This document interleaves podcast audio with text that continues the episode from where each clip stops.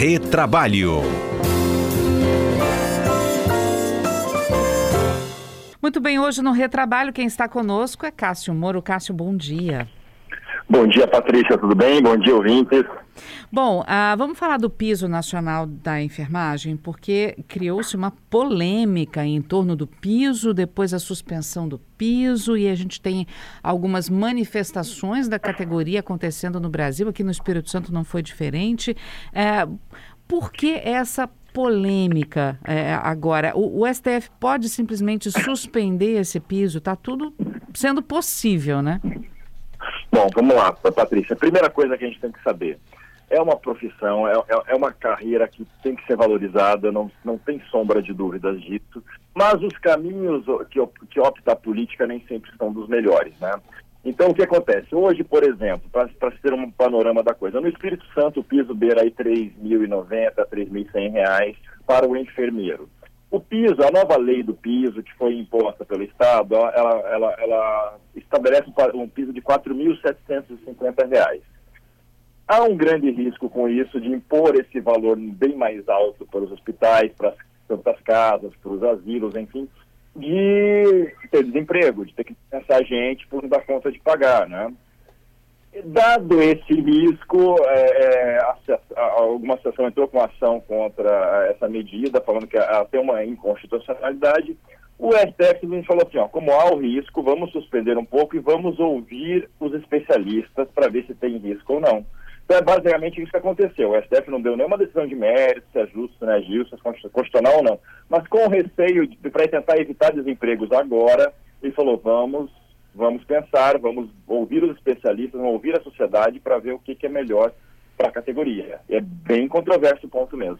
Uhum. Bom, é, o valor seria de R$ 4.750 para enfermeiro e a gente fala, vamos, vamos especificar isso, dos profissionais que são, é, que têm nível superior, certo? É, o enfermeiro daí tem uma gradação para os para os assistentes e para os técnicos de enfermagem. É, técnicos seria de 3.325, auxiliar de enfermagem e parteiras R$ 2.375. Isso é fora a suspensão, né? Uh, e tem 60 dias, né, para que essa questão seja analisada e resolvida, porque em teoria a lei já tinha entrado em vigor no dia 5, no último dia 5, não foi? É, exatamente. Ela estava em vigor, mas como o quinto dia útil, que é o de cada vencimento do pagamento de salários, recai amanhã, na sexta, dia, dia 9, pelo menos em Vitória, dia hoje, né? Uhum. Oi, Cássio? Perdemos... Muitas Oi. empresas tinham anunciado desemprego Cássio, e tudo mais. Cássio, Oi. perdemos o seu contato por alguns segundos. Você estava falando sobre o dia de pagamento, né? Que seria ah, dia tá. 8 ou 9, e aí sua voz sumiu. Pode retomar ah, aí, desculpa. por favor. Então, o pagamento era ser 8 ou 9. No domingo, o STF deu uma liminar dizendo vamos suspender, vamos aguardar 60 dias e nesses 60 dias vamos ouvir especialistas para ver o efeito que essa lei vai, pode impactar ou não e depois analisar se ela é constitucional ou não. Então, vamos ver o que vai acontecer aí. É, por, é, uma pergunta né, que já chegou aqui dos nossos ouvintes, por que agora, né? Se esse profissional precisa ser valorizado, por que, que essa tentativa de elevar o piso já não foi feita antes? Bom, né, a primeira coisa que a gente tem que falar, como que se valoriza piso de categoria? É com negociação sindical, é com o sindicato forte negociando com o sindicato de empregadores. Quando você vem uma lei, e uma lei homologada exatamente, talvez em ano eleitoral, que tem um certo apelo público, isso não funciona da melhor forma possível. Você não impondo um valor muito mais elevado que os próprios orçamentos das, das empresas que empregam, é, você acaba gerando desemprego. Essa empresa vai fazer de tudo, vai dispensar o máximo que der. Então, ela é uma lei controversa. Mesmo que somente por lei, não quer dizer que vá ter uma melhor condição para o trabalhador. Muitas empresas provavelmente vão optar por contratações informais, por cooperativas fraudulentas, por PJ, para tentar se safar do piso. Então, é, é, a lei não é a melhor forma. A melhor forma é a negociação coletiva, sempre. Entendi. Vamos lá, é, é uma dúvida também.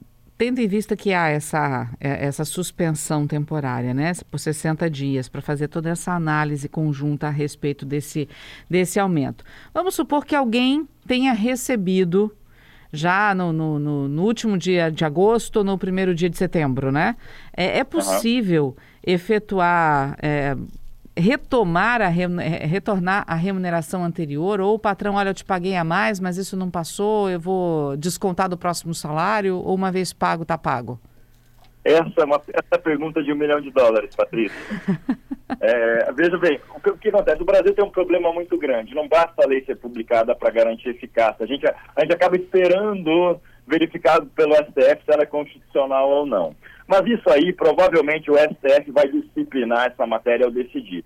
Se ele achar que ela é inconstitucional, provavelmente ele vai regular isso. Olha, os salários que já, já foram pagos com maior podem ser voltar atrás ou não, vão ter que ficar. Ele vai fazer alguma coisa nesse sentido, ele vai modular os efeitos dela para esse período incerto. Uhum. São alguns dias aí, com certeza. Vamos aguardar os próximos capítulos. Vamos supor que a notícia seja boa para a categoria e que prevaleça essa, esse aumento do piso. Isso valeria para quem? É iniciativa privada, serviço público, cooperativa, fundações, Bom, né? segundo a lei, é para todos. Mas é, tem muita. Assim, se, a, se a decisão for declarada constitucional, vai valer para todos. E eu não, não culpem o mensageiro, mas ela não vai ser boa para a categoria. Ela vai gerar desemprego, vai gerar demissão e vai gerar contratações informais com fraude, que vai ter que precisar entrar com ação trabalhista para tentar reaver. Então ela não vai ser pacífica de forma alguma, porque é um, é um valor muito mais elevado do que o normal na grande parte do Brasil e na grande para grande parte dos empregadores, veja, nós não estamos falando só de grandes hospitais que tem uma margem de lucro muito grande. A gente está falando de Santa Casas, que vivem sempre no vermelho, estamos falando de pequenas clínicas, pequenos asilos, que tem muito pouco trabalhador e que a margem de lucro é muito pequena.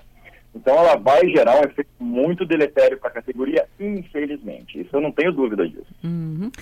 Bom, baseado nisso também, é, de repente pode se passar a pensar em contratar esses profissionais de enfermagem por intermédio de MEI, por exemplo, microempreendedor individual? É. E nesse caso o piso valeria ou não? É aí que começa a fraude, Patrícia. Para não contratar como empregado, porque essa lei, essa lei se aplica aos empregados, né? Quem tem vínculo, tem carteira assinada. As pessoas usam de subterfúgios como a privatização, que é contratar por pessoa jurídica, ou por MEI, ou fala assim, ó, enfermeiros, montem uma cooperativa que a gente contrata a cooperativa. É, então, outra, outra coisa que eu já ouvi falar de administradores, nós vamos dispensar os enfermeiros e contratar gerentes. Daí você paga um adicionalzinho ali sobre a remuneração que ele faz, vai fazer funções de enfermeiro e outras, mas é fraudulenta, vai estar só no papel. Isso é revertido na justiça. Mas aí tem um outro efeito deletério, você vai receber isso muito depois e vai sobrecarregar a justiça também para resolver isso lá para frente. É, bom, é, é, outra, outra dúvida também que me surgiu aqui. Você falou sobre a questão da, da convenção coletiva. É, o pagamento do piso está sendo discutido entre as partes, né, como um todo, nessa, nessa suspensão, mas é, o piso depende de alguma forma de um acordo de uma convenção coletiva ou a convenção coletiva pode definir um piso diferente, maior ou menor? Essa pergunta é ótima. Primeiro, todo piso da categoria deveria ser negociado por convenção coletiva. Nem que os trabalhadores façam movimentos grevistas, façam é, manifestações como foi feito lá na ponte, mas para que a negociação coletiva eleve o salário a cada ano. E levar significa não só reajustar pela, pela inflação, mas a, ter um aumento real de valor. Pela negociação. Essa, essa é a forma mais saudável e consistente de se ter uma remuneração. Porque aí os empregadores vão estar dispondo aquilo que eles podem pagar também. Quando você tem uma lei impondo, aí você, primeiro, você acaba com o poder negocial dos sindicatos, porque veio uma lei com valor muito maior e muito ilusório até, no caso dessa lei, pelo menos no curto prazo, você acaba com a negociação. Tanto lei quanto é, convenção podem definir o piso salarial, né? Agora, muito mais saudável é a convenção, não tenha dúvida. Agora, com esse piso de 4,750 imposto por lei, dificilmente uma negociação avance para um valor maior do que esse. Muito pelo contrário, como havia dito, no Espírito Santo, se eu não me engano, com precisão, estava em torno de R$ 3.090, R$ 3.100 o piso salarial. Foi o máximo que conseguiram em negociação. A ideia é tentar aumentar esse valor, é verdade. Mas veio uma lei com valor muito mais alto que castrou a capacidade negociativa dos sindicatos. Vamos supor também, gente, tudo está no ramo das suposições para tentar tirar um pouco da dúvida. É, aliás, até algumas perguntas que a gente está fazendo aqui referente ao piso dos enfermeiros vale para outras categorias também, né, Cássio? É, agora também está tá, tá criando uma onda já, tem uma próxima, um próximo projeto para ser aprovado, que é o piso dos fisioterapeutas, né? Então, vale para todo mundo, né? O importante é a negociação coletiva. Nós temos outras categorias que têm lei dispondo de piso que não são cumpridos, porque exatamente por isso contrata por meio por pessoa jurídica, por outros meios. Então, a gente sabe que não é assim que funciona. A lei não é o melhor momento, parâmetro para isso. Agora vamos lá. É, vamos supor também que alguém já ganhe mais do que o piso que está sendo estabelecido e que está suspenso pela justiça. É, a partir desse piso, de toda essa, essa celeuma, a pessoa pode baixar o valor do salário e falar, não, Não. o piso está definido e tal, vou baixar seu salário. Não, não, não só não pode baixar, isso, é- isso não dá, não, não tem irredutibilidade salarial permitida, né? A lei não permite, a Constituição não permite. E também não, não pode, a lei, a lei já prevê que não pode elevar essa pessoa que ganha mais pelo percentual que aumentou do piso. Então ela vai manter o mesmo salário que ela recebe. A não ser que a empresa queira aumentar, mas não pode baixar de forma alguma. Também não pode ser proporcional à jornada de trabalho, pode? Sempre proporcional. Quando se fala em piso mensal, você está falando de 220 horas trabalhadas. Ok. Então, se a pessoa trabalha menos, trabalha, sei lá, 150 horas por mês, ela vai ter o proporcional disso. Entendi. Então, é, pode ser sim aplicado de forma proporcional à jornada de trabalho. Pode sim. Agora Então, nada vamos... impede, por exemplo, a empresa para reduzir gastos, ela reduz a jornada do trabalhador. Hum, né? Entendi. Agora vamos lá. É, já tem o meu funcionário e o piso aumentou. Ele já ganha um salário X, o piso aumentou para o valor né, determinado aí que está em discussão. Eu posso pagar essa diferença em gratificação?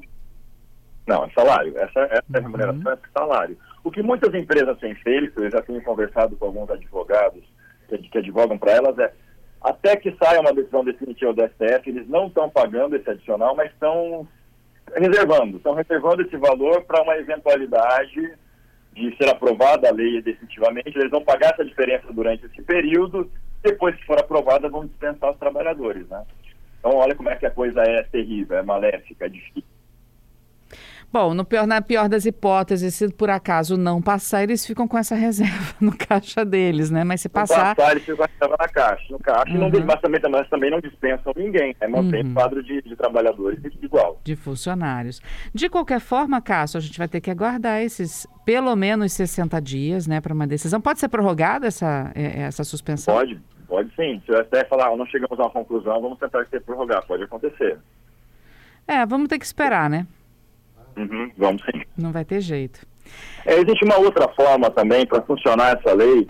Existem alguns projetos que criam alguns incentivos fiscais para os hospitais para compensar esse gasto a mais.